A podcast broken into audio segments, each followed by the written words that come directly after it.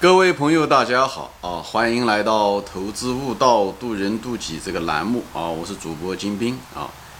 今天呢，我就回答一些网友的问题啊。我们这个题目叫做“退可守，进可攻，坐得住”啊。因为最近一段时间，那个这个新能源啊，就是这个公司啊，就是一直开始在涨。什么宁德时代啊，这些啊这些公司在暴涨啊，宁德已经超过了万亿的市值了啊，所以很多人觉得哎，这个趋势好像不错啊，新能源的趋势不错，呃，很多人就是以前标榜价值投资的一些人啊，曾经在价值上面呃投资了一些价值股赚了一些钱的人啊，现在这时候就开始坐不住了，因为茅台开始下跌啊。呃，有一些，比方腾讯啊，对吧？也跌了，也几乎腰斩。所以呢，很多人就觉得，哎，这时候我们是不是应该跟着趋势啊？新能源肯定是未来，对吧？大家都知道啊，将来这些能源都会被代替掉啊。但是新能源的公司这些东西存在不存在？我专门有节目中谈到过啊，我这里就不赘述了啊。我的理论很简单，就是说，一个行业会起来，但是那些公司。当年的时候的千千万万上百家上千家的公司，今安在呢？对吧？就像网络泡沫一样。但是当一旦股价一旦上涨的时候，泡沫一旦正在泡沫之中的时候啊，人们这时候又忘掉了这个教训啊！就这就是人性啊！人只有变得很理性，当泡沫破碎了之后，他们才开始反思啊！他们很少是在泡沫之中反思，因为泡沫之中他们看到的都是。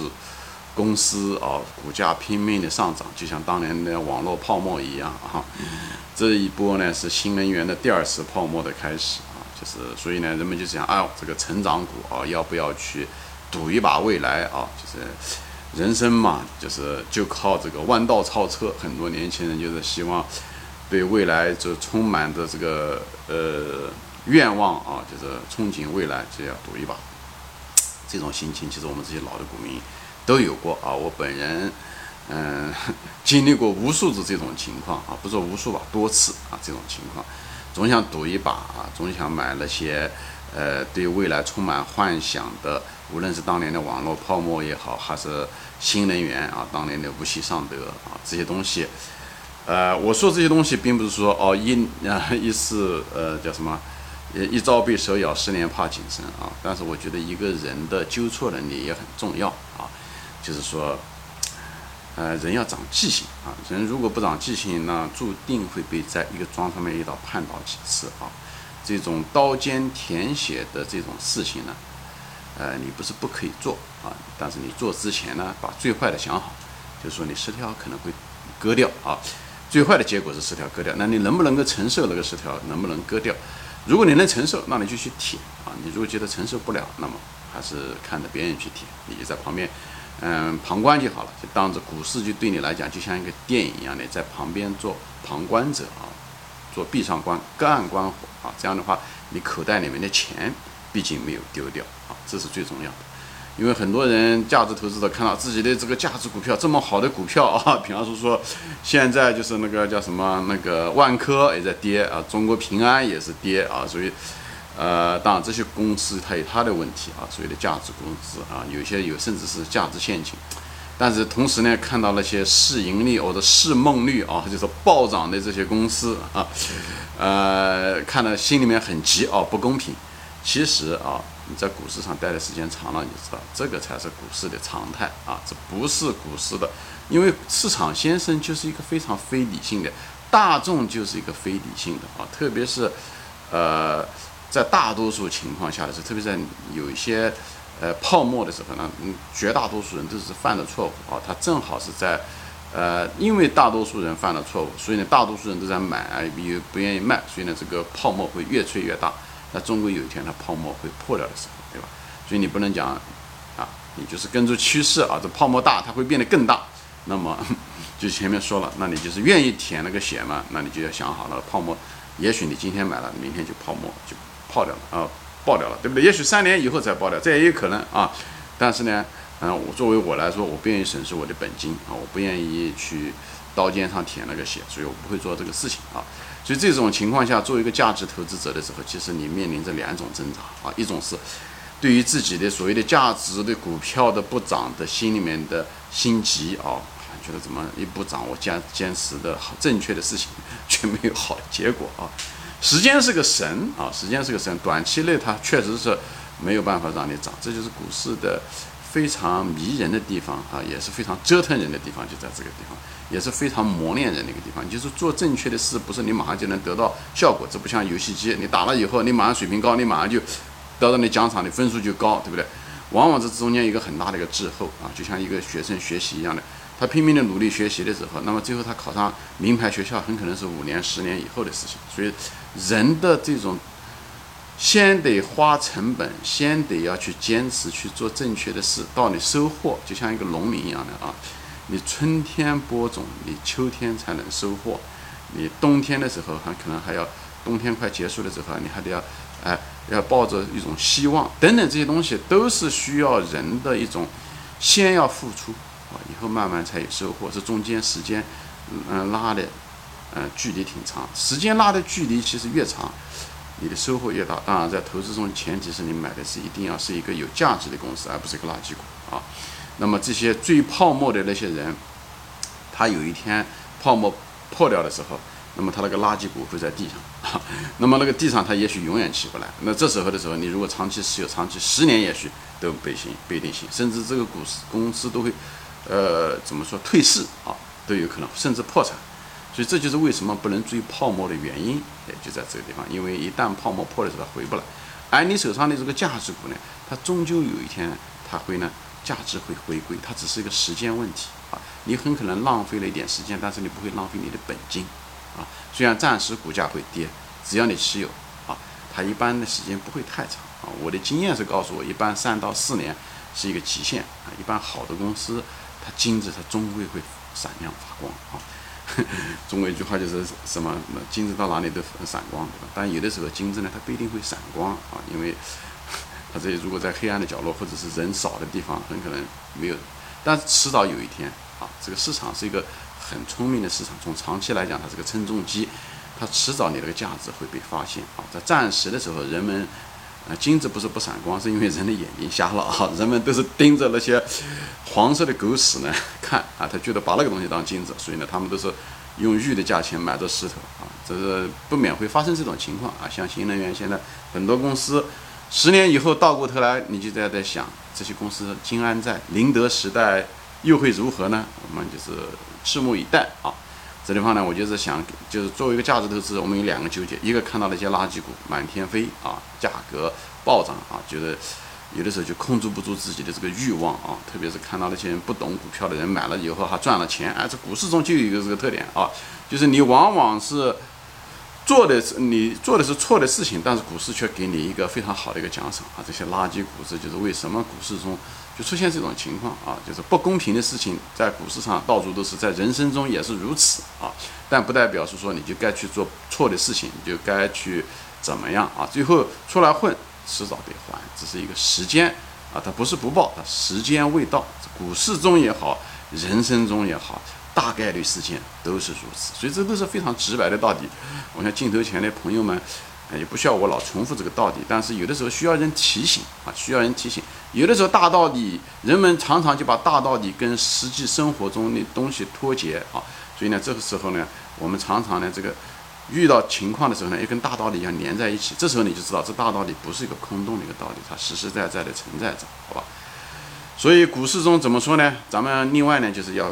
借出自己的这种嫉妒心啊！你看人家涨，你是受不了，你有一种攀比心啊！我朋友买了这个垃圾股，他都能涨，我买了这个，花了这么多心思，啊，买了啊，动都不动啊！所以呢，你这时候的时候呢，你如果放弃了自己的这个信仰，所以可以说你的价值投资前功尽弃啊！你又回到了魔鬼的身边，又进入了那种投机啊，所谓追趋势、追。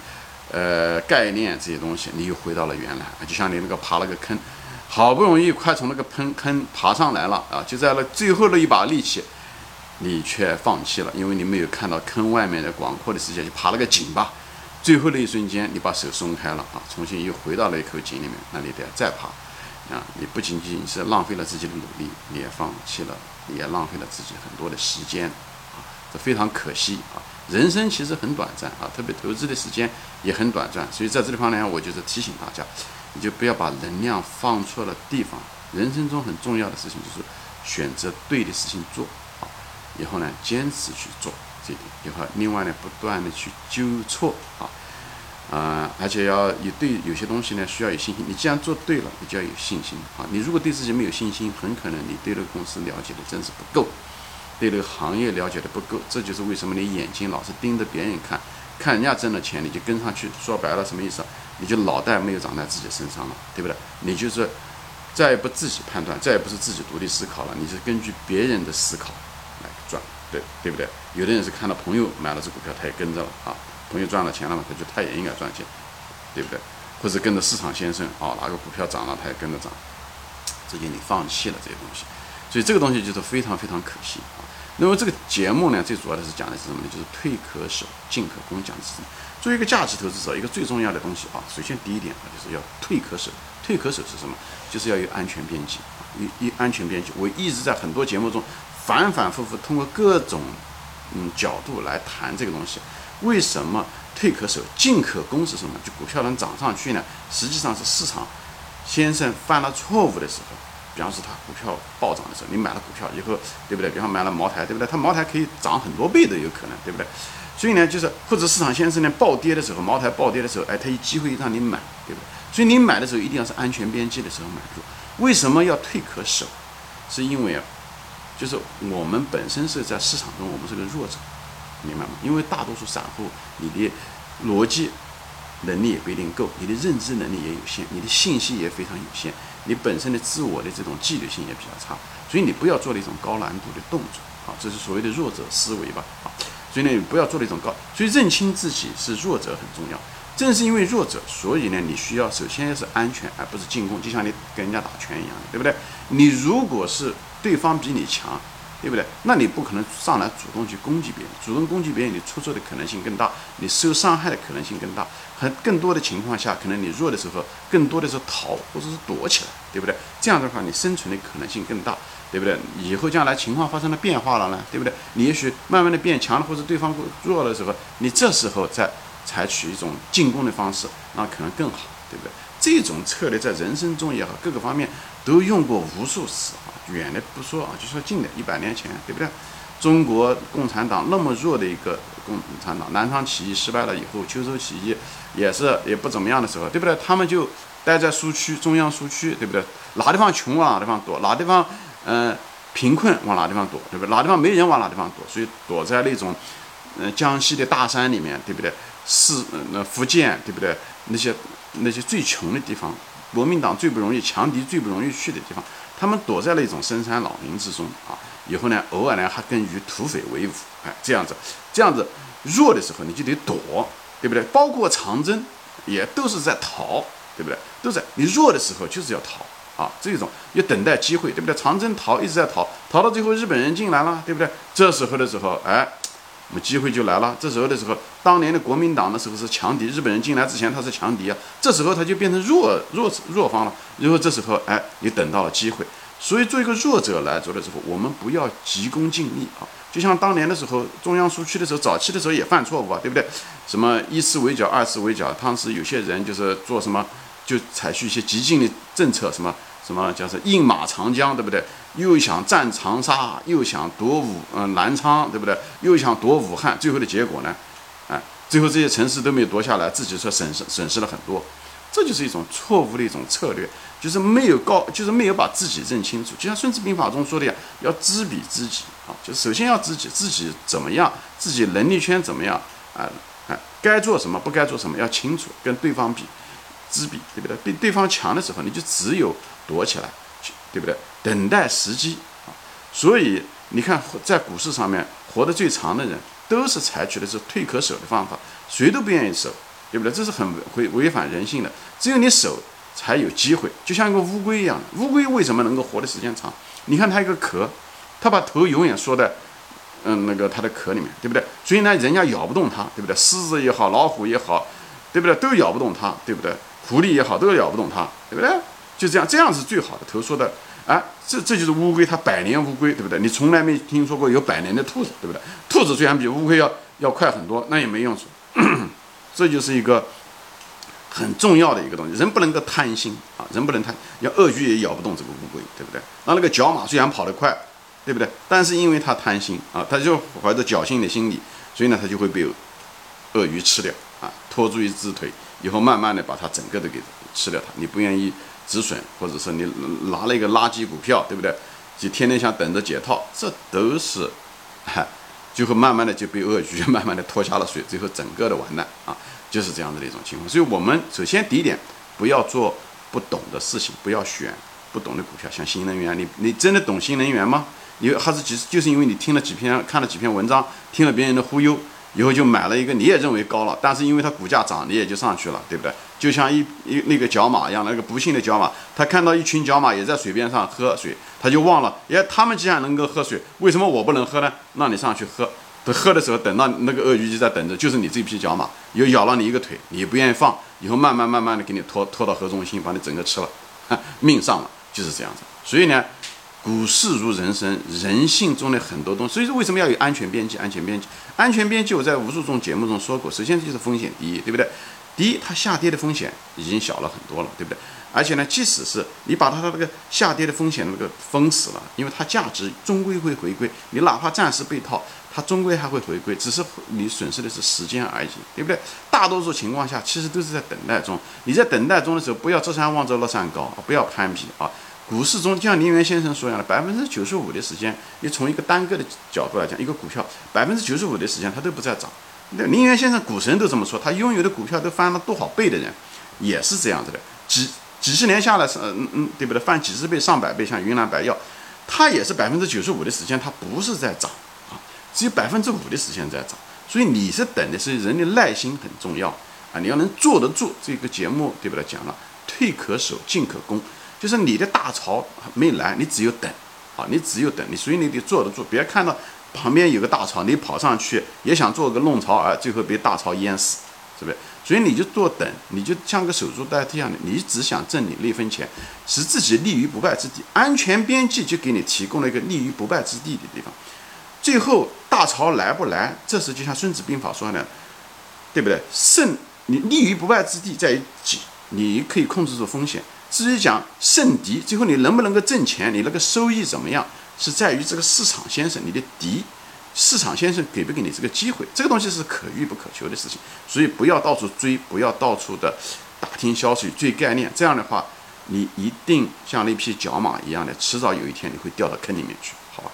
所以呢，我就在这地方给分享，对不对？牛市中的时候，哎，尽量买那些价值不错的，啊，哪怕有点经营上面有点问题的，没有关系啊，像。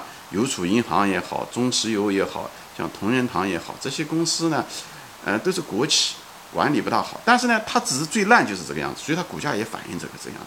但是，一旦它万一它的管理层要改变了呢，对不对？那你的机会不就来了吗？所以我讲的就是这个，它再烂，它已经烂成这个样子，这时候你低价买入，烂的它只会变得好，对不？它不会变得再烂，这种概率是小概率事件，它的市盈率已经很低了，这时候你买入就是一个。安全边际我这地方不是在推荐股票，我是在拿这些做一些例子来给大家分享如何看待在实际中怎么样的看待风险，怎么样看待那种收收益。有些收益真的不一定是收益，好吧？